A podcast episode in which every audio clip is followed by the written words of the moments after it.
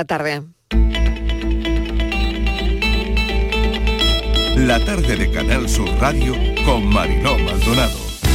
Estas navidades van a ser mejor que las pasadas, señorías, y España está mejor que el año pasado. Y el próximo estaremos aún mejor. España, señorías, va mejor. Deje de ser la oveja negra de Europa, que deje de ser el cuello de botella de la recuperación en España y que si usted no está dispuesto a hacerlo o no sabe o no quiere, ya vendremos nosotros por tercera vez en la historia a hacerlo después de la quiebra de un gobierno socialista. Nosotros no entendemos los votos, los votos vergonzosos o los votos que avergüenzan y le tengo que decir que nosotros vamos a votar sin ninguna vergüenza, vamos a votar por lo que queremos, que es que no es idóneo. Pues cobarde. Eh, doy la bienvenida a gente valiente como Don Elorza.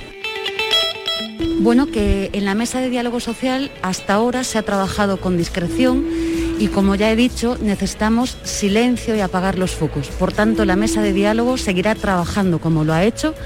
Eh, necesitamos eh, trabajo discreto y desde luego la propuesta de nuevos ERTES que se está haciendo eh, lo que hace es un compendio de una herramienta que ha sido muy eficaz durante esta crisis y que ha venido para quedarse. Hoy he oído al portavoz de Vox decir que, que no es incompatible que se rechacen los presupuestos con que se mantenga la legislatura. Yo ya no me entero, porque parece, parece que, que lo que se pretendía era justamente lo contrario, que, que- que se rechazaban los presupuestos porque creían que, era el momento de convocar elecciones y agotar la legislatura.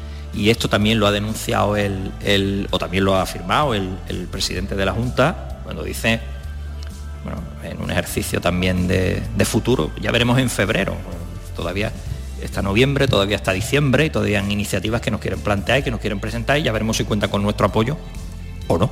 Si el jueves nos encontramos con un nuevo no del Partido Popular y de Ciudadanos, igual que nos encontramos con un no rotundo en nuestras propuestas de resolución del debate de la semana pasada, ya sabremos, sabremos que no estamos hablando de negociación, que no están hablando de negociación de presupuesto, sino que están hablando de una de un trágala, un contrato de adhesión, un cheque en blanco. Nuestro grupo ya le ha trasladado que estas cuentas no responden a la mejora de las condiciones de vida y de trabajo que podíamos tener expectativa que se produjera habida cuenta del incremento de recursos y por tanto nosotros agradecemos la invitación, pero de esa reunión no va a conseguir el gobierno los apoyos que está buscando. Andalucía superó la quinta ola y está preparada por si llegara una sexta ola. Eh, en el caso de que llegase. Nuestro sistema epidemiológico está listo y también contamos con un índice de vacunación altísimo. Tenemos 38 casos por cada 100.000 habitantes. Es cierto que va creciendo, pero de ayer a hoy menos de un punto, ¿no? Pero va creciendo y por tanto estamos en alerta, ¿no? Ha llegado y ha dicho buenos días y luego se ha ido. Pues yo al final estamos desvirtuando el, el contenido de las comisiones de investigación y yo creo que, que es una herramienta que está ahí para dirimir responsabilidades políticas que reitero, no siempre tienen que ser responsabilidades penales. se emitirá una gala especial presentada por Manu Sánchez y Toñi Moreno, que contará también con artistas importantes invitados y que están también cerrando en estos momentos, que no han dudado, que no han dudado en querer colaborar.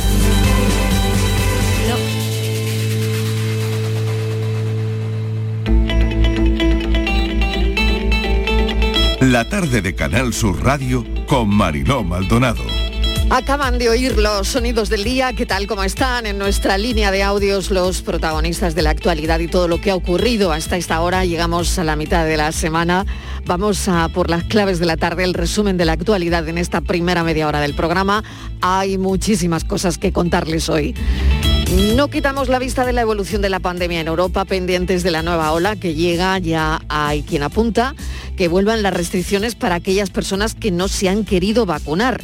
Récord de contagios por COVID en Alemania en un solo día duplica, en un solo día duplica sus contagios. Macron también en Francia quiere generalizar la tercera dosis para mayores de 50 años. Biden en Estados Unidos ya quiere tercera dosis para todos los adultos, aunque la mayoría de la población mundial no haya recibido la primera. En la práctica, cualquiera parece que podría ponérsela allí.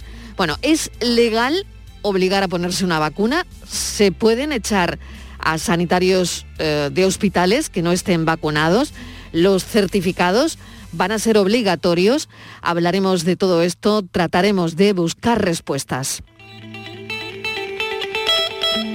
En la reunión de esta tarde del Consejo Interterritorial se van a abordar otras cosas, pero esta concretamente de los certificados y de la legalidad de obligar a ponerse una vacuna, pues esto no se va a abordar.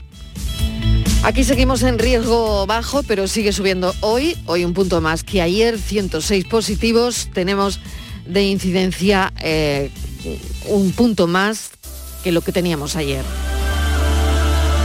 Sesión larga la de esta mañana. Sánchez da cuenta hoy de los precios de la energía en la sesión de control del gobierno, entre otros muchísimos asuntos.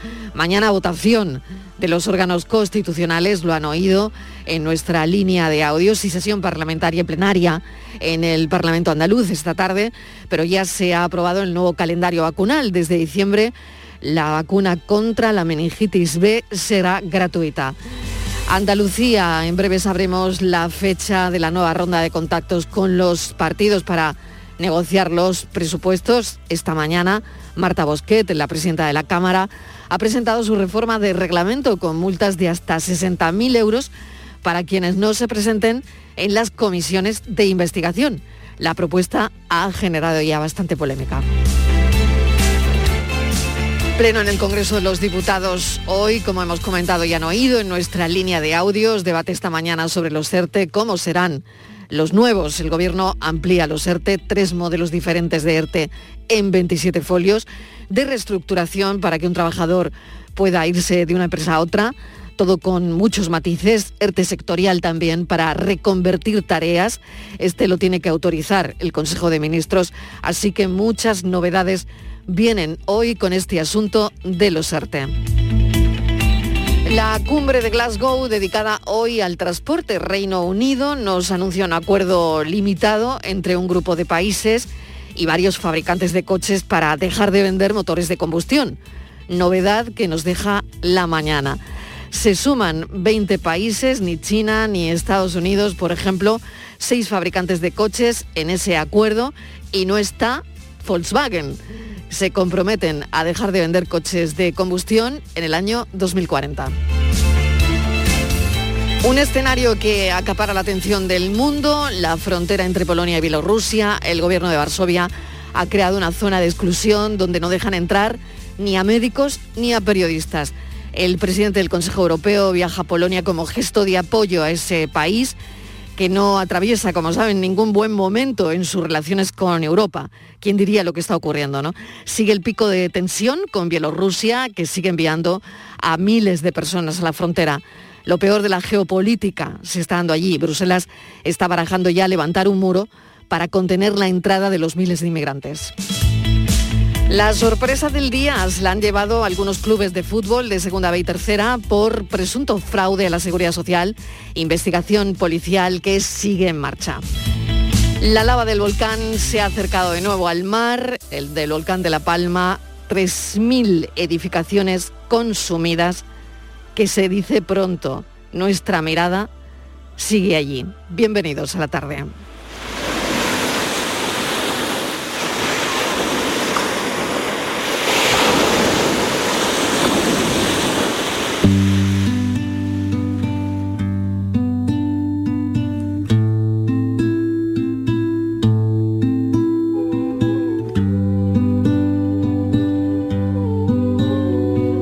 La tarde de Canal Sur Radio con Mariló Maldonado.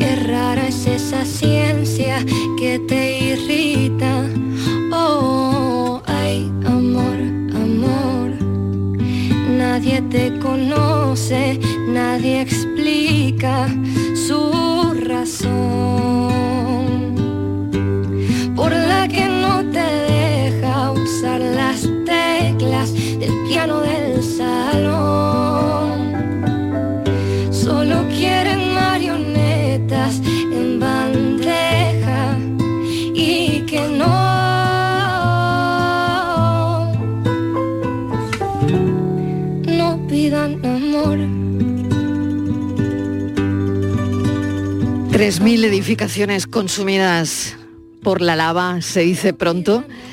Decía que nuestra mirada sigue en La Palma, desde luego, no la apartamos de, de allí, sobre todo cuando nos llega a la redacción de la tarde, pues esa información, ¿no? 3.000 casas consumidas por, por la lava. Y hemos decidido poner la canción Hay Amor de Valeria Castro, como muchos artistas emergentes, ella nace de YouTube, eh, de las versiones y del boca a boca, una guitarra como oyen que tiene magia, una voz con muchísimo talento, un juego de palabras inconmensurable y además es de La Palma. Porque saben que mañana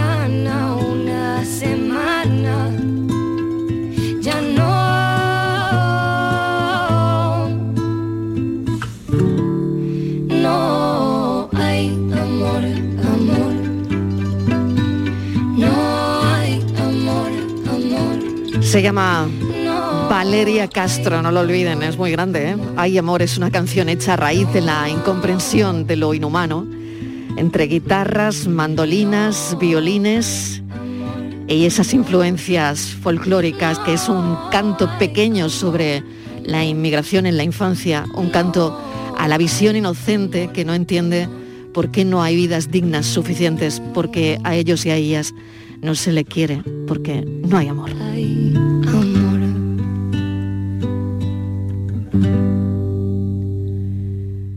3 y 13 minutos de la tarde, vamos como siempre a esta hora a la mesa de redacción de Estíbaliz Martínez, que seguro tiene muchas cosas también hoy. Estíbaliz, ¿qué tal? Bienvenida. Hola Marilo, ¿qué tal? Buenas tardes. Pues vamos a hablar de esta tarde, esa tarde angustiosa que se vivió Marilo en ese municipio malagueño, en Almargén, Mm. cuando roban un coche con un niño de 6 años en su interior. Los hechos ocurrieron sobre las 7 de la tarde del lunes en una de las calles de esta localidad de Almargén. La familia no era del pueblo, era de Cañete la Real y estaban en este municipio, pues habían ido Mariló a comprar unas, a hacer unas compras y fueron sorprendidos por un ladrón que se dio a la fuga en el vehículo de la familia en el cual estaba el pequeño dentro. El coche estaba parado en doble fila y el ladrón se percató de la presencia del niño en el coche, pero no le importó, se montó y se, y se fue, se fue con el coche. Le dijo al niño que su madre le había encargado que estacionara el coche en otro lugar porque estaba en doble fila.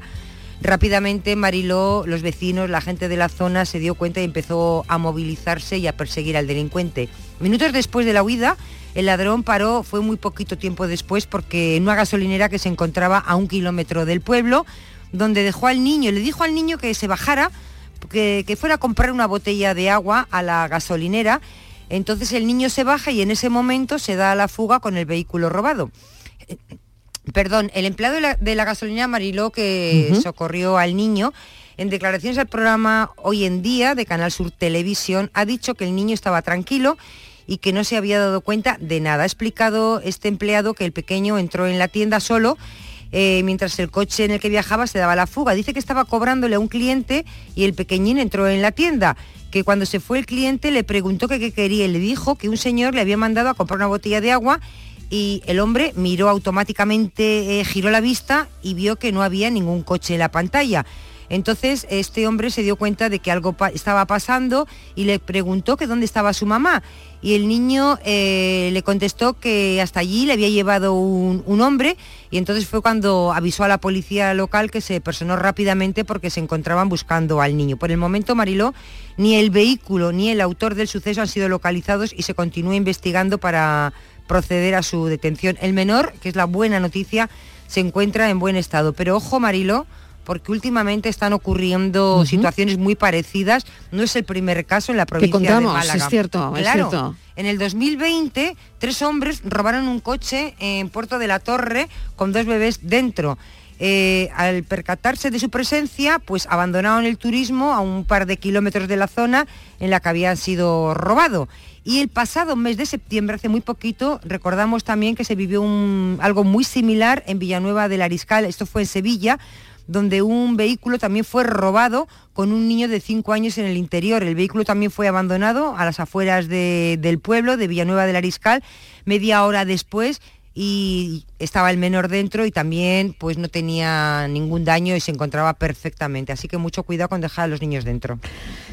Sobre todo que no hacerlo nunca, ¿no? Estamos contando eh, pues estos casos que no es la primera vez que, lo contamos, en este caso ocurrido en Almargen, en, en Málaga. Y vamos con otros asuntos. eh, a Europa se le está agotando la paciencia con los no vacunados. Asiste eh, Europa estos días a un debate intenso. Volvemos a ese debate ¿no? sobre la necesidad de obligar a la población a recibir el pinchazo, la vacuna, para proteger colectivamente a su población del coronavirus. Así que, eh, bueno, vamos a repasar, vamos a dar un repaso, si, si te parece, a estos países, Estíbaliz. Por ejemplo, decía que a Alemania se le está agotando la paciencia, ¿no? Con los no vacunados, porque son nueve de cada diez hospitalizados los que tienen COVID. Nueve de cada diez. Así es, Marilo. Los se han vacunado nueve de cada diez. Efectivamente, de todos los que están ingresados, de 10 ingresados, 9 no están vacunados, así que la situación es grave y están estudiando imponer nuevas restricciones ante esta reticencia a, vacunarse. Pero hay muchos países, Mariló, que están buscando esa manera ¿no? de aumentar la presión para los que todavía se niegan a vacunarse. En Austria, por ejemplo, las personas que no tengan la pauta completa de vacunación o que no hayan pasado la enfermedad, se les va a negar en Austria la entrada a café, restaurantes, eventos de ocio, tanto culturales como deportivos, y también a ciertos servicios como por ejemplo las peluquerías. En Grecia, Mariló, también imponen restricciones duras. Ahora mismo ya deben de presentar un test negativo reciente para poder entrar, por ejemplo, el interior de cualquier espacio público, así como en bares, restaurantes al aire libre o tener la vacuna puesta. En Francia, Mariló, ayer nos mm, conocimos la noticia, se va a exigir una tercera dosis para los mayores de 65 años para que se les dé el certificado COVID, porque desde este verano en Francia el certificado COVID es muy importante, es obligatorio para muchos para ir a muchos actos de la vida social como también viajar en transporte público de largo recorrido, ir al cine, a un espectáculo o a un estadio o incluso Mariló tomarse algo en un bar o comer en un restaurante. En Italia, obligación de presentar el pase sanitario para poder entrar en el lugar de trabajo, que consiste este pase en la vacunación del COVID o una prueba negativa. Eh, luego, las empresas canadienses pues empiezan también, Mariló, a despedir a trabajadores no vacunados. Estados Unidos, también lo conocíamos ayer, eh, levantaba las restricciones de viaje para los turistas vacunados. Será, ha sido a partir del 8 de noviembre, hace dos días. ¿Qué pasa en España? Bueno, pues la vacunación por el COVID es importante, pero no es obligatoria. Así lo dice la ley española. Nuestro sistema normativo protege, ante todo, la voluntad de la persona para recibir el pinchazo o no. En consecuencia, Mariló, las empresas en españolas deben respetar esta decisión lo que las ata a complejos protocolos en todo lo referente a la inmunidad de sus pastillas. España, Mariló, es uno de los países donde se blinda la voluntariedad de la vacuna sin apenas excepciones, se prima el decidir a, la salud seguramente, pero aquí de momento no sé si se puede hacer algo, si sería ético. Por lo tanto, aquí no hay discusión ni debate de momento, porque obligar a recibir la vacuna en España ni está ni ninguna otra está eh, prácticamente esto está prácticamente descartado legalmente. Vamos a charlar con Vicente Belver, doctor en derecho, catedrático de filosofía del derecho y miembro del Comité de Bioética de nuestro país. Eh, doctor Belver, gracias por acompañarnos. ¿Qué tal? Bienvenido. Muchas gracias, buenas tardes. Bueno, ¿qué le parece a usted este debate que se abre en Europa hasta el punto de que podrían echar a algunos sanitarios de hospitales europeos por no vacunarse? Claro que una puede pensar, no cabe que trabajadores públicos no se vacunen, ¿no? Bueno, yo creo que la situación que tenemos en España es un referente a nivel mundial, porque hemos conseguido una tasa de vacunación altísima, una de las más altas del mundo, sin necesidad de recurrir a instrumentos coactivos, eh, como, eh, como se ha señalado en Grecia, Francia, Italia, eh, Reino Unido, Austria, se están adoptando muchas medidas coercitivas y, y en cambio aquí, con un régimen que no obliga, eh, estamos consiguiendo que la gente se vacune. El que la vacuna no sea eh, coercitiva no quiere decir que no sea obligatoria. Yo insisto en que todos los ciudadanos tenemos la obligación de vacunarnos por salvaguardar nuestra salud y la de los demás. Es un deber cívico. Si no cumplimos, pues, mm, eh, pues no pasa nada desde el punto de vista legal, pero estamos incumpliendo con una obligación cívica elemental. Eh, por otro lado, si nosotros nos decidimos a establecer la obligatoriedad legal de la vacuna, pues tenemos que ver si lo que vamos a hacer es sancionar o exigir que la gente eh, exhiba el pasaporte vacunal en determinados contextos o incluso llegar a medidas tan, tan punitivas como las que se han señalado de eh, suspensión de empleo sueldo o incluso de la pérdida del puesto de trabajo. Entonces, la, la medida no es fácil de adoptar y una vez se adopte hay que tener muy claro que eh, fácilmente va a perjudicar a aquellos con menos niveles de renta y que eh, no va a ser totalmente efectiva. Si Europa, señor Belver, eh, contara con una ley de pandemias, ¿sería diferente? Bueno, yo, eh, yo diría que en España deberíamos aprobar una ley de pandemias. Cada país el ley- suyo, ¿no? Cada país o una ley su de ley. vacunas. Bueno, es que eh, Es que al final área- esto es global, claro. Sí, siendo- claro, o sea, un marco europeo de Eso es, referencia, eso es. como hemos tenido en, eh, a la hora de comprar las vacunas, pues es, es el- lo más idóneo para conseguir pues unos resultados eh, que nos beneficien a todos. Pero es muy difícil acordar en una materia tan sensible como, como esta, en la que se interfieren derechos fundamentales, una normativa que eh, sea acordada por todos los países de la Unión Europea. Sobre el papel sería un ideal, pero habida cuenta de las diferencias que hay en cuanto a los sistemas sanitarios, a, eh, la consideración de cada uno de los derechos fundamentales en cada uno de los países, las posibilidades de llegar a ese acuerdo son bastante de- difíciles ahora mismo. Es más realista pensar en una ley en es- española de vacunas o una ley española de pandemias, que no necesariamente tendría que activar en este momento la obligatoriedad de la vacuna, pero que sí que podría disponer esa posibilidad para un contexto en el que fuese necesario llevarla a cabo.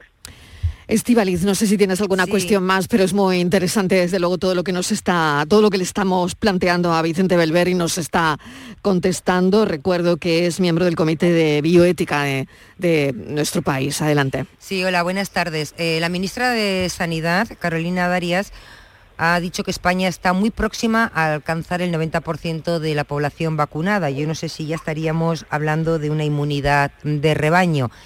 En este caso, si tuviéramos un riesgo de una posible ola, aumentaran los contagios y, por ejemplo, algún establecimiento, eh, algún lugar eh, exigiera a un ciudadano el carné de vacunación, ¿esto se podría hacer aquí? ¿Sería correcto? Bueno, si no ¿O hay se puede negar la legal, no. persona, decir, no, no, No. mire, yo usted no le voy a presentar nada, Mm, porque qué no, tengo, interesante, no claro, tengo la claro. obligación, porque igual si uno va a un Claro. restaurante y le dice, no, el carnet, y dice, mire, yo no, no tengo obligación, ¿qué hace esa persona? es que no, no se puede exigir, o sea, si no hay un amparo legal para hacerlo, no se le puede exigir a nadie que eh, muestre un carnet vacunal, un pasaporte COVID, en definitiva, que revele un dato relacionado con, con su salud. Eso no se puede hacer si no hay un amparo legal. Entonces, eh, otra cosa es que el contexto, como usted señala, pues que se produzca una, un nuevo, una nueva ola y se considere necesario adoptar alguna de esas medidas. Pero entonces habrá que aprobar la norma correspondiente. O sea, esto habría, que el- llevarlo al Consejo de Ministros y aprobar esa norma. Claro. Eso es que bueno, que puede ser una norma de alcance autonómico o de alcance estatal. Eso Lo es, ideal es. sería que hubiese una ley estatal de vacunas eh, que contemplara estos supuestos y, y que pudiesen activarse en función de las circunstancias. Pero, pero ahora, pero claro, tramitar una ley lleva mucho tiempo. Yo creo que en lo que hay, hay que centrarse es en lo que se acaba de decir, que aquí estamos cerca del 90% de, de vacunación, que la resistencia a las vacunas es mm, bastante reducida, que con una eh, campaña de persuasión se puede alcanzar una cota todavía mayor y que hay que también tomar conciencia de que muchas de las personas que se resisten a vacunarse no lo hacen por capricho, porque sean unos garrones, porque digan, bueno, como ya se vacunan todos, yo no hace falta que me vacune porque ya me van a proteger ellos. No, lo hacen por motivos de conciencia o por motivos de desinformación. Entonces, para los, para los problemas de desinformación habrá que fa- facilitar información y para los problemas de conciencia habrá que tener una actitud de respeto. Y yo creo que, que en el contexto actual eso lo podemos hacer y puede resultar más efectivo a medio plazo que el adoptar medidas coercitivas como se está haciendo en otros países. Quizá porque su contexto lo requiere, pero el nuestro, a mi entender, en estos momentos no lo requiere, sin perjuicio de reconocer que la situación en una residencia en la que hay pues dos eh, enfermeros que han decidido no vacunarse, pues entraña una dificultad logística para esa residencia, porque claro, se trata de dar un servicio que no que no eh, Que garantice la salud de los que están ahí, claro, y seguridad. Exacto, ¿no? Claro, claro. Entonces, claro, eh, incomodidad vamos a tener, pero es que en cualquier sociedad plural la vida de las personas que piensan de forma distinta sobre asuntos importantes siempre va a generar incomodidades. Entonces yo creo que solo cuando haya una razón de estricta necesidad podría activarse un mecanismo coercitivo para imponer la vacuna. Sí, eh, una cosita más, Mariló, porque nos acaba de entrar una, una consulta de un ciudadano que nos escribe y nos dice que, que es una persona que está vacunada, que cumple con todo lo estricto, con todo lo que se ha marcado, vive con sus padres, pero que trabaja en un lugar con más personas y hay compañeros que no, que no están vacunados y que tiene mucho miedo. Entonces, dice Claro. que en ese caso, ¿qué, qué puede hacer? Porque dice que, claro, que vive con sus padres y que tiene miedo que pueda ser motivo de contagio. Dice, yo he mantenido todo el protocolo, estoy vacunada, pero hay trabajo con personas que no están vacunadas porque no quieren. Entonces, en este caso, ¿qué hago? Dice, no puedo decirle nada. Si usa la mascarilla, por supuesto, pero no, ¿qué hago? Bueno, yo creo que eh, eh, adoptar las medidas de protección eh, comunes a todos Para ella, claro. y, Mm. y te- y luego pues quizá ponerlo en conocimiento de, de la- vamos, de las eh, de los responsables de la empresa eh, a- había cuenta de, eh, de la convivencia que él tiene con personas que pueden pues, sufrir un COVID más grave, ¿no? Está claro que estando vacunado las posibilidades de contagio son mínimos, que además ese COVID será un COVID atenuado, eh, que me imagino que los padres estarán también vacunados. Entonces, considerado sobre el papel, los riesgos que asume son muy pequeños, ¿no? Obstante, no creo que, pues, pues cuidar esas medidas de protección comunes y señalar la circunstancia en la que él se encuentra para que, si fuese posible, se adopten medidas adicionales para evitar el riesgo, que en todo caso creo que es pequeño, pues es- pienso que estaría bien.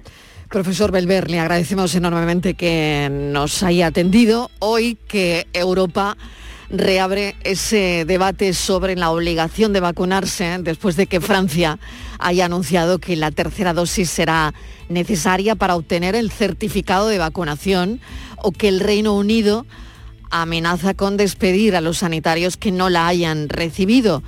Eh, no está claro, desde luego, que puedan impedir trabajar a quienes no estén vacunados porque la legislación nacional y comunitaria protege la libre elección del tratamiento de sus ciudadanos y aquí en España ya lo decía el profesor Belver eh, desde luego este debate ahora mismo está prácticamente descartado legalmente porque no admite discusión. Así que mil gracias, profesor, por habernos aclarado unas cuantas cuestiones. Un saludo. Hasta luego, muchas gracias. Adiós, Vicente Belveres, doctor en Derecho, catedrático de Filosofía del Derecho y miembro del Comité de Bioética de España. La tarde de Canal Sur Radio con Mariló Maldonado.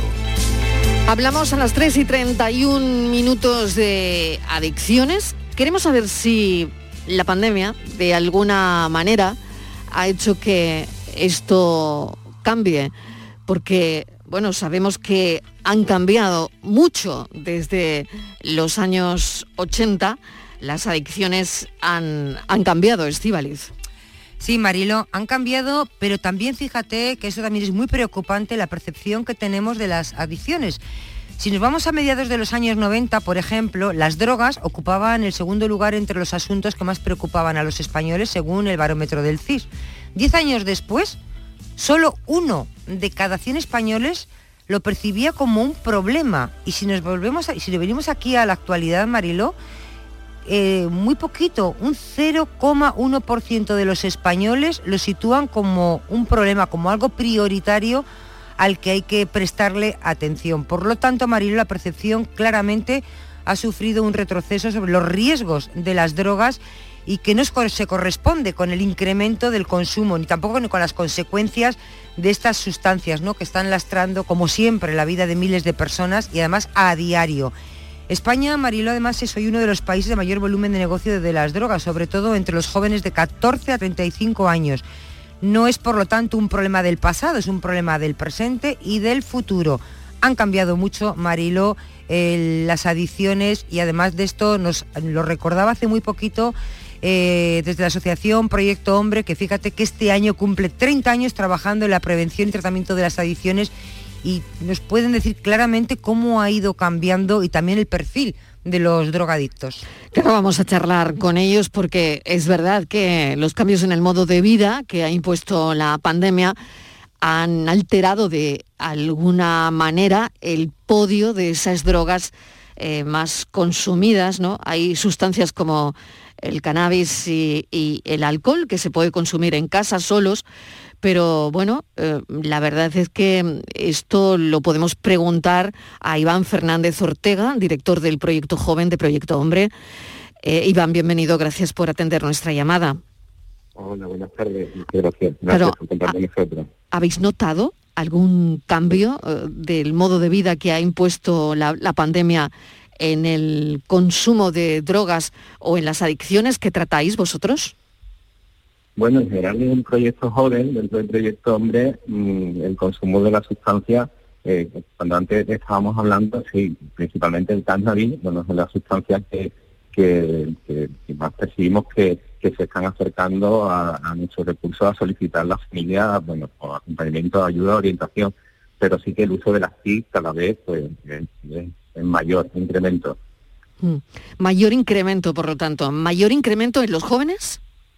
Sí, bueno, en los jóvenes y en los, y en los adultos. Uh -huh. En los jóvenes y en relación, como decías, con la pandemia, el no establecer eh, unos límites, unos horarios o que sea de algún modo desordenado esos límites y esos horarios que a lo mejor dentro del sistema familiar estaban establecidos y que en ese momento, en esa situación, pues han sido mucho más amplios han sido más flexibles, pues todo esto pues, ha facilitado a que el uso de forma continuada, en este caso de los adolescentes, que es con quien trabajamos nosotros, chicos de 14 a 21 años, pues cada vez ha sido más, eh, mayor tiempo el uso que han estado pues delante de cualquier tipo de tecnología. Mm. Iván, me gustaría saber un poco el perfil. Sí, ya sí. hemos visto que, que, esto ha cambiado, ha cambiado con el modo de vida que tenemos ahora, ¿no? Todo, claro, se va, se va adaptando, ¿no? Eh, está claro, pero hay perfiles nuevos. ¿Cómo es el perfil de un joven consumidor de cannabis, por ejemplo?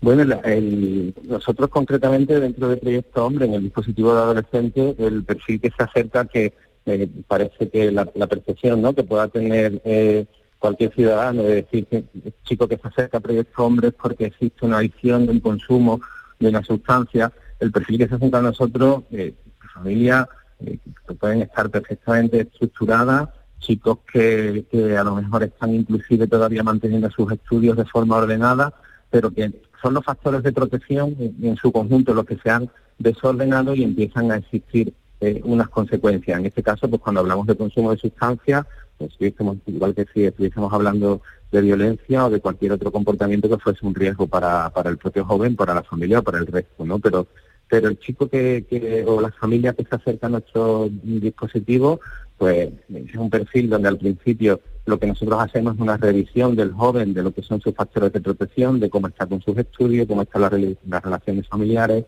sus actividades de ocio en su tiempo libre, si las ha abandonado o no las ha abandonado y cómo es su círculo de amistades. Normalmente cuando aparece un desorden en estos factores de protección, eh, eh, detrás, bueno, pues vienen las consecuencias, ¿no? Nosotros consideramos que la violencia o el consumo de sustancias o la delincuencia, pues es como la consecuencia de que estos factores de protección se han desordenado. Ese es el perfil de la persona que se acerca al dispositivo. No, no, no podemos generalizar diciendo que son familias estructuradas, son familias estructuradas. Eh, yo creo que el perfil ha ido cambiando tanto a lo largo de estos años y hemos visto que a lo largo de estos años, pues, pues el joven que se va acercando muchas veces detrás, en muchos casos hay una familia, hay eh, un sistema educativo, hay, pero eh, ha aparecido el consumo porque realmente cuando ha- haces un análisis de esos factores de protección existe un desorden en su vida. Mm, Sí, hola, buenas tardes, eh, señor Fernández Oh. Ortega. Yo le quería preguntar porque habla- empezábamos también de la percepción que se tiene, ¿no? De, de la droga, la preocupación. En los años 80 las drogas eh, ocupaban una gran preocupación en las familias. De hecho, era el segundo motivo de preocupación en este país. Era eh, la época, la epidemia de la heroína en España y muchos, muchos jóvenes quedaron, se han quedado en el camino. Eh, ¿Hemos superado la heroína? ¿Estamos ahora ante otros riesgos? Estamos ante el riesgo de que puede producir el consumo de cualquier sustancia. Intentamos eh, eh, que no recaiga solo, sí, sí es cierto. El consumo, eh, pues, el consumo ha ido cambiando, no es la heroína y digamos lo, lo que se podía percibir o que lo que de forma visible eh, los efectos de la heroína, en este caso incluso en, el- en la misma persona a nivel físico y el deterioro de la persona en la calle, pues claro, la, la percepción que tenemos ahora no es tan visible, no vemos a la persona heroinómana, heroinómana perdón, tirada en la calle, no, mm, no es lo que estamos visualizando, pero no por ello significa que no existan otros riesgos, el consumo del cannabis y, y la salud mental cada vez más unida Eso es. y, y realmente no son los chicos que no lo encontramos en la calle con digamos los efectos que producía la heroína, son otros efectos iguales de negativos, iguales de preocupantes y en este caso pues a nivel de salud mental pues cada vez más.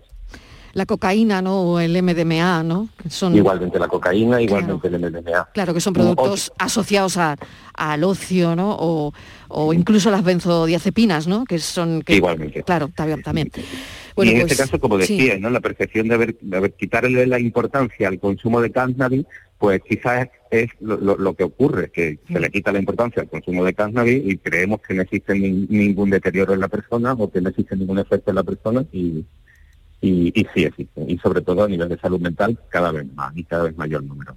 Iván Fernández Ortega, director del Proyecto Joven de Proyecto Hombre, muchísimas gracias por habernos atendido y seguimos en contacto. Gracias. Un saludo. Nada, muchas, muchas gracias a vosotros. Hacemos una pequeña pausa. Hoy a las cinco y media de la tarde vamos a charlar con el padre de Marta del Castillo. 12 años después del crimen de Marta, la historia sigue sin resolverse. Vamos a hablar del nuevo documental donde está Marta, el documental sobre el caso de la desaparición y asesinato de Marta, que la verdad es que bueno, pues ha tenido una buena, buenísima acogida en las audiencias de las plataformas. La tarde de Canal Sur Radio con Mariló Maldonado. También en nuestra app y en canalsur.es. Aquadeus, ahora más cerca de ti, procedente del manantial Sierra Nevada, un agua excepcional en sabor, de mineralización débil que nace en tu región. Aquadeus Sierra Nevada es ideal para hidratar a toda la familia y no olvides tirar tu botella al contenedor amarillo. Aquadeus, fuente de vida, ahora también en Andalucía. Recuerda, este jueves es el 11 del 11 de la 11 y para que no se te olvide comprar tu cupón, te lo ponemos muy facilito. ¿Cuántos millones tiene el premio mayor? 11. ¿Y cuántos premios hay de un millón? 11. No te quedes sin tu cupón. Ya sabes, un premio de 11 millones y 11 premios de un millón. 11 del 11 de la 11, el día que recordarás siempre. 11. Juega responsablemente y solo si eres mayor de edad. ¿Existe algo más valioso que el tiempo? Pues no. Por eso, esta Black Week Hyundai te lo regala. Porque si compras un Hyundai te ahorras muchos meses de espera para tener tu coche. Black Week de Hyundai. Lo quieres, lo tienes. Condiciones especiales para unidades en stock. Más información en hyundai.es. Los romeros de Alanís, jamones y paletas ibéricas de bellota, los mejores embutidos de la Sierra Morena de Sevilla, de Alanís. Venta online, entra ahora en shop.losromerosdealanís.com y en 48 horas tendrás tu pedido en casa. Las mañanas del fin de semana son para ti, con Andalucía en la radio, con toda la luz, el talento y la alegría de nuestra tierra, con nuestra historia, cine, flamenco y toda la actualidad del fin de semana. Días de Andalucía, con Domi del Postigo, los sábados y domingos desde las 9 de la mañana. Quédate en Canal Sur Radio, la radio de Andalucía.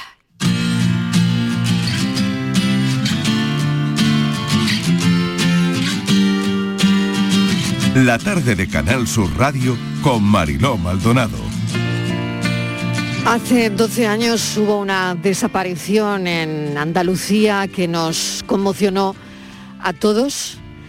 Y bueno, recuerdo que un año después de la desaparición de Marta del Castillo tuve la oportunidad de charlar con Eva Casanueva en un plato de televisión, en un programa Mira la Vida, donde bueno, pues ella accedió a venir al programa, eh, a contarnos lo que sentía en ese momento. Y cuando anoche, después de ver la serie, eh, buscaba entre mis archivos esa entrevista con Eva Casanueva, la verdad es que pensé que las cosas que decía, desgraciadamente, siguen vigente 12 años después. Lo más duro eh, fue el no saber dónde estaba tu hija, qué es lo que había pasado con ella, porque yo desde el primer momento sabía que, que no había pasado nada bueno. Y no hay cosa peor en esta vida que, que el no saber qué ha pasado con tu hija, ¿no? Pero bueno, hoy por hoy pues casi tengo la misma sensación, porque te dicen que, que ha muerto, pero para mí sigue desaparecida, ¿no? No sé cómo ha muerto, no sé si sufrió, parece un poco morboso decir esto, pero para una madre te sientes tranquilizada cuando, por ejemplo, a mí mi marido en la primera versión me dijo, pero tranquila que ella no sufrió porque le dieron un golpe y ya no sufrió más, ¿no? Y luego te vas enterando de otras versiones que, que son mucho más dolorosas. Entonces necesitas saber, por supuesto, dónde está y qué pasó de verdad y por qué, ¿no? ¿Por qué? El que tengo otras dos hijas que necesitan de mí, que, que mi marido me dijo una frase que, la tengo guardada día a día y que me dijo que, que nunca las dos niñas que, tenemos pues nos echen en cara de que no tuvieron una infancia normal porque siempre estábamos con Marta, con Marta, ¿no? Que necesitan, que tienen derecho a tener una, una infancia dentro de lo que quepa feliz, sin que esto pues les afecte como nos está afectando a los demás, ¿no? a nosotros y a la familia. Y eso es lo que estoy procurando. Y luego otra fuerza me la da la gente, el saber que, que tu hija no ha quedado en el olvido, como otras muchas personas, que todavía hoy por hoy la gente te apoya, que te dice que sigamos para adelante, que Marta no se puede olvidar, que algo tiene que cambiar en esta sociedad. Todo eso es lo que me hace que cuando me levanto por la mañana, pues diga, tengo que seguir luchando. ¿Te ha llegado lo que Miguel Carcaño cuenta en el patio? Sí. ¿De la cárcel? Sí, nos ha llegado. Nos ha llegado, es otra, es otra versión, también dolorosa. Eh, y claro, eh, no sé por qué, ¿no? El, el sistema este que tenemos ahora mismo legal pueda permitir que una madre tenga que soportar, escuchar tres versiones distintas de cómo mataron a tu hija, ¿no? Es muy duro. 12 años después, esta entrevista eh, tuvo lugar hace 11 años en ese programa de televisión. Mm, Patricia Torres, ¿qué tal? Bienvenida. y Mariló, fíjate que Yo anoche cuando veía el documental y después, ¿no? Eh, Que recuperaba parte de esa entrevista, Mm. hay muchas cosas que, que no han cambiado. No, no, además eh, Eva cuenta ahí la tercera versión, ¿no? Ya, y hasta ahora, en este momento hay cuatro versiones más, es decir, son siete en total. A ti te daba la tercera, Mariló, en esa Exacto, entrevista de, exacto. de casi 20 minutos. Pues hoy, Mariló, los oyentes no se pueden perder la tarde en tu búsqueda a partir de las cinco y media, porque vamos a eh, analizar este caso. Eh, vamos a tener a Nacho Abad, al periodista de sucesos que ha seguido muy de cerca este caso, criminólogo y el productor ejecutivo del documental ¿Dónde está Marta? Y también vamos a contar con Antonio del Castillo, que ha aceptado nuestra invitación, porque bueno, eh, esa desaparición pues se marcó un antes y un después, en, creo que en toda la, sociedad, uno de los eh, casos más eh, insólitos y en este documental eh, no solamente se limita a contextualizar el caso, sino que también ofrecen datos e incluso una investigación paralela que ahí va a ser muy importante para que tarde o temprano este caso tenga un final, que es eh, encontrar el cuerpo de Marta. Patricia, pues a las mm, cinco y media, hoy tenemos un especial la tarde en tu búsqueda con Nacho Abad y con el padre de Marta del Castillo eh, para hablar de, de todo esto. Antonio ha accedido, a, mm, ha dicho que sí a nuestra invitación y charlaremos con él largo y tendido eh, porque, bueno, el caso sigue sin resolverse, la historia pues sigue ahí 12 años después del crimen de, de Marta. Y Antonio del Castillo y su familia pues siguen manteniendo la esperanza de encontrar el cuerpo de su hija. Así que como decía Eva Casanueva hace 11 años en la entrevista, no nos olvidamos de su hija y es la gente la que sigue ayudando a esta familia también a seguir adelante, ¿no? Sí. Patricia, gracias. A ti, un beso. Hasta las cinco y media. Vamos con la foto del día. Virginia Montero, ¿qué tal? Hola, ¿qué tal? La imagen de hoy es la propuesta por Álvaro Cabrera, fotógrafo freelance, licenciado en periodismo, colaborador en prensa y agencias y buen conocedor de los encantos de la provincia de Málaga. Y ya saben nuestros oyentes que pueden ver la foto del día en nuestras redes sociales, en Facebook, La Tarde con Mariló Maldonado y en Twitter, arroba La Tarde Mariló. Hola, buenas. El destino es caprichoso con las fechas y estos días siempre viaja a Alemania, concretamente a Berlín por un triple aniversario. Primero por la proclamación de la República en 1918 tras la Primera Guerra Mundial. Segundo por la Noche de los Cristales Rotos acontecida en 1938. Y tercero por la caída del muro de Berlín en 1989. En la imagen que sale publicada en el medio alemán Deutsche Welle se aprecian varias personas que clavan rosas en los restos del muro en la ceremonia del 32 aniversario. Todas ellas llevan mascarilla porque ahora en 2021 los datos actuales de COVID en el país alemán son altísimos.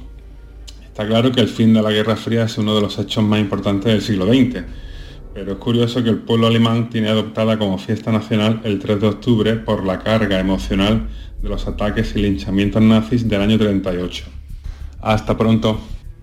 Hay días que verdaderamente se suman a muchos otros días. Es la foto que elige nuestro fotoperiodista de hoy.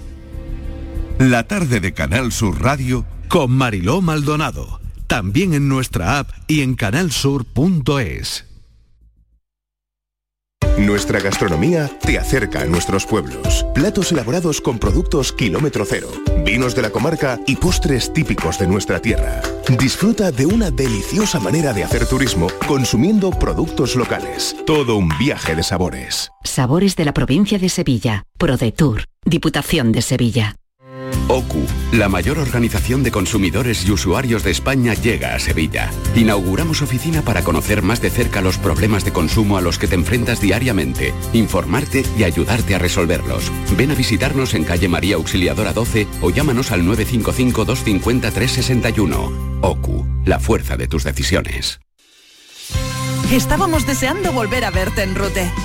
Hemos preparado anisados, dulces y chacinas con más cariño que nunca. En nuestros museos vivirás experiencias inolvidables. Rute por Navidad. Consejería de Turismo de la Junta de Andalucía, Ayuntamiento de Rute, Diputación de Córdoba. Descubre Canal Sur Podcast, nuestra plataforma de contenidos especializados, exclusivos, de producción propia, como Cadencia Andaluza. El espacio donde encontrar la influencia de la tradición musical andaluza en el ámbito contemporáneo. Flamenco electrónico, ritmos urbanos, nuevas tendencias del rock, el nuevo pop de dormitorio, la folktrónica, con Carlos López. Canal Sur Podcast. La tuya.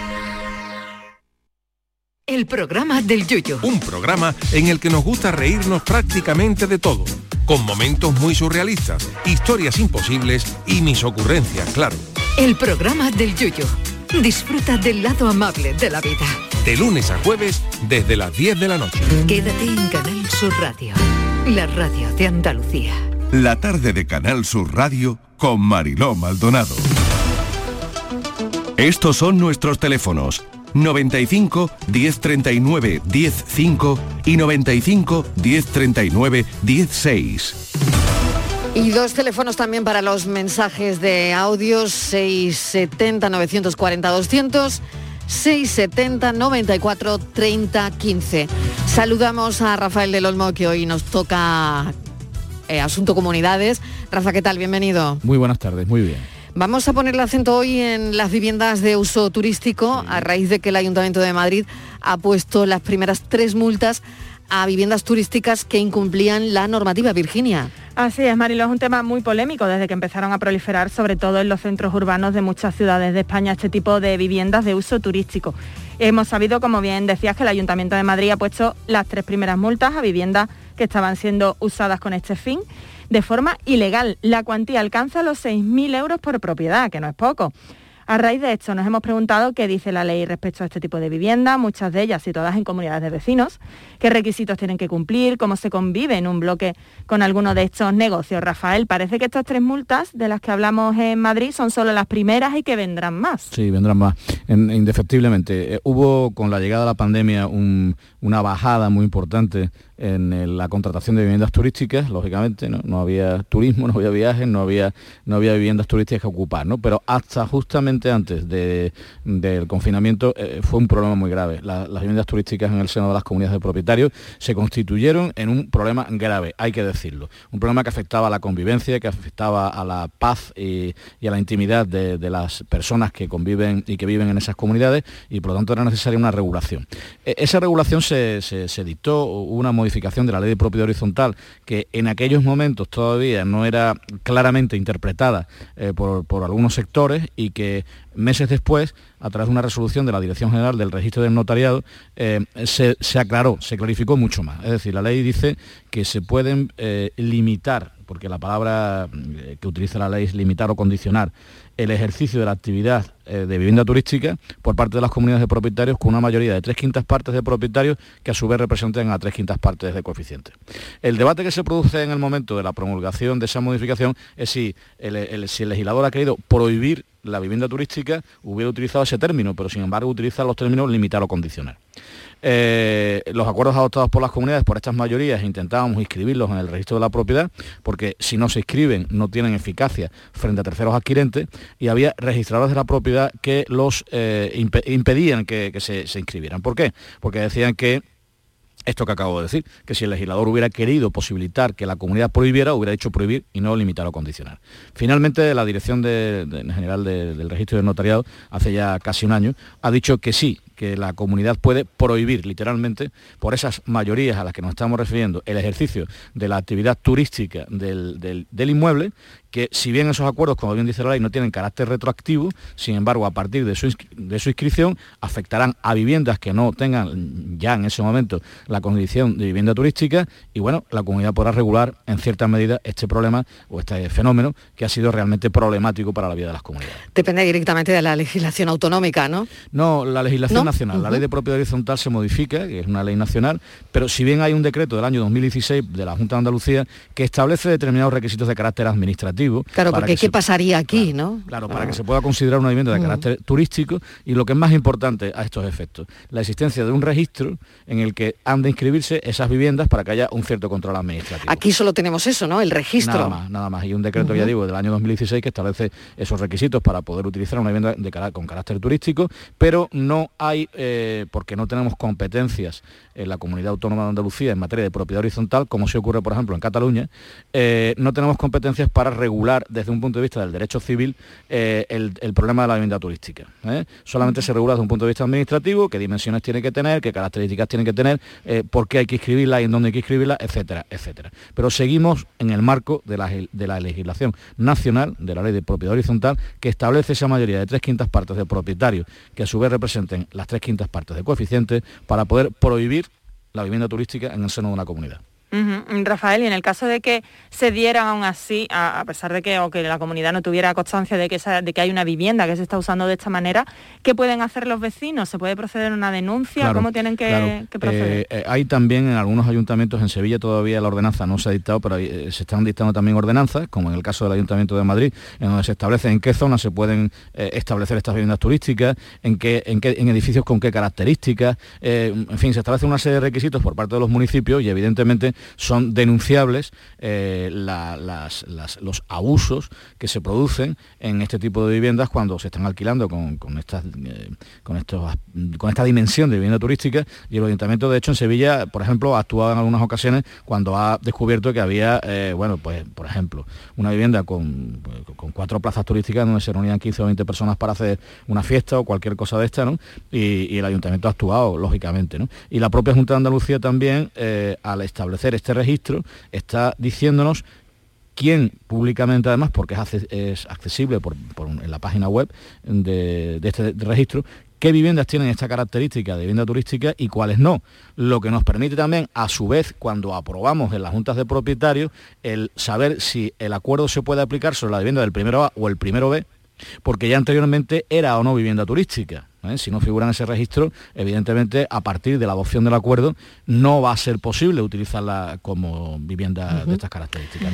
Pues hemos llegado a los momentos musicales de Rafael del Olmo. Esta es la música de Rafman. Rafman y su música. Bueno, hoy tienes promo. ¿eh? bueno. ¿qué te parece? A ver, esto, a esto, le estamos ya dando forma, ¿eh? Esto es una maravilla. le estamos dando forma. Sergio de López en un disco que se llama Una noche nutrera, ¿eh? Em, remedando Una noche en Tunisia, aquel famoso clásico del jazz latino, de los orígenes del jazz latino, y, hace una interpretación fantástica en este disco, eh, interpretando por bulerías ¿eh? el clásico jazzístico latino de Una noche en Tunisia. Me parece una delicia este tema y al que no conozca a Sergio de López debe de hacer un esfuerzo por conocer la maravillosa música y el maravilloso ritmo que tiene Sergio de López. Pues así suena.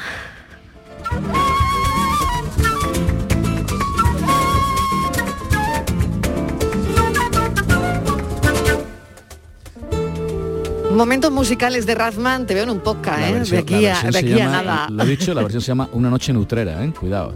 Cuidado, Una noche en Utrera. ¿Cómo son las noches de Utrera? Eh? A mí me gustaría conocerlas. ¿Eh? Claro.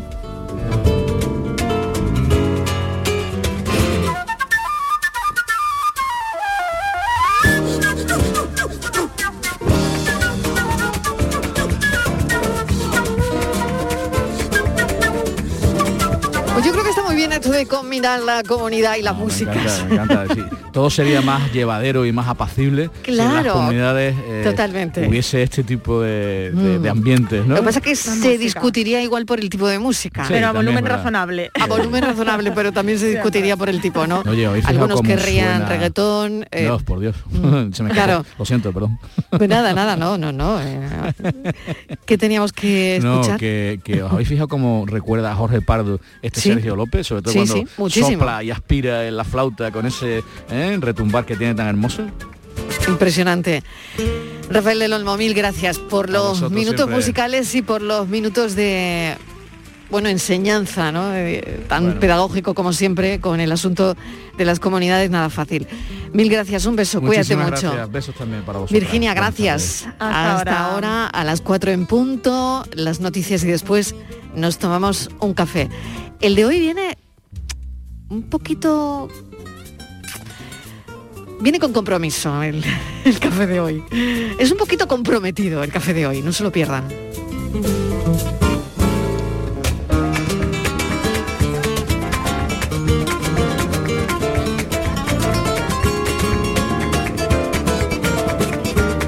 La tarde de Canal Sur Radio con Mariló Maldonado. También en nuestra app y en canalsur.es.